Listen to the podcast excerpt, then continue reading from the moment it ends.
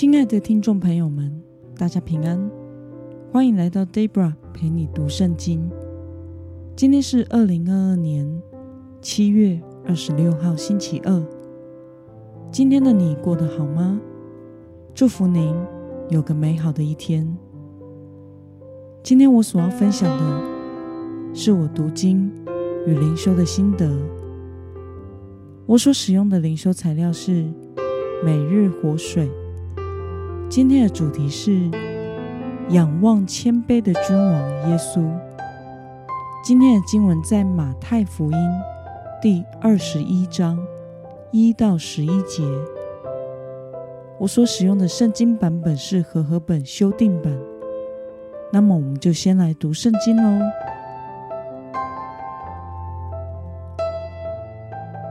耶稣和门徒快到耶路撒冷。进了橄榄山的伯法奇时，打发两个门徒对他们说：“你们往对面村子里去，会立刻看见一批驴拴在那里，还有驴驹同在一处。解开他们，牵到我这里来。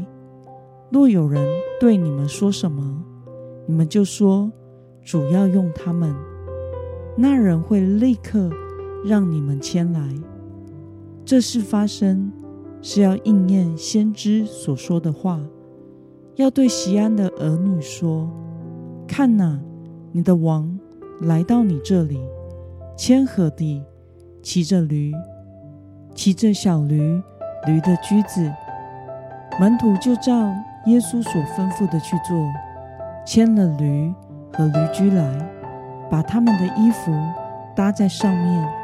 耶稣就骑上，许许多多的人把自己的衣服铺在路上，还有人砍下树枝来铺在路上。前呼后拥的人群喊着说：“何塞那归于大卫之子，奉主名来的是应当称颂的，至高无上的何塞那。”耶稣进了耶路撒冷，全城都惊动了，说。这是谁？众人说：“这是从加利利的拿撒勒来的先知耶稣。”让我们来观察今天的经文内容。耶稣派了两位门徒到村子里去做什么呢？我们从经文中的二到三节可以看到，耶稣到达橄榄山的伯法其时。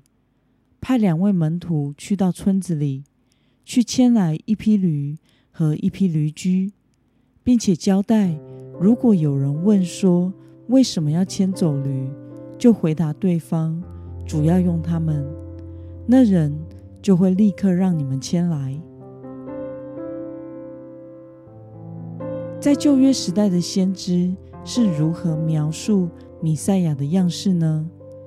我们从今天的经文四到五节可以看到，旧约先知预言弥赛亚是这样说的：要对西安的儿女说，看哪，你的王来到你这里，谦和地骑着驴，骑着小驴，驴的驹子。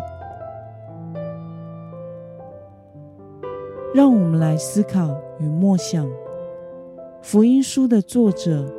为什么要引用先知的话来呼应耶稣进入耶路撒冷的情景呢？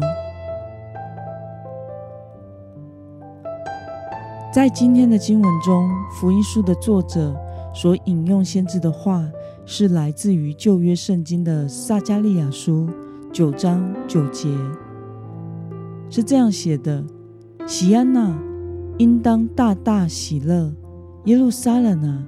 应当欢呼！看哪，你的王来到你这里，他是公义的，并且施行拯救，谦和地骑着驴，骑着小驴，驴的驹子。作者之所以要引用这一节经文，是为了揭示出耶稣就是应验神的话的弥赛亚，并且同时也表明了耶稣。并不是当时民众所期待来拯救以色列脱离罗马政权的政治性质的弥赛亚，因为率队出征的将领会骑的是高大的战马，而不是一只未成年的小驴驹。耶稣的确是弥赛亚，他来到世上，成就了圣经中所写的话语，不只是为了拯救当时代的以色列人，而是为了拯救全人类。因此，他成为了赎罪祭，使我们可以因信他的名而得救。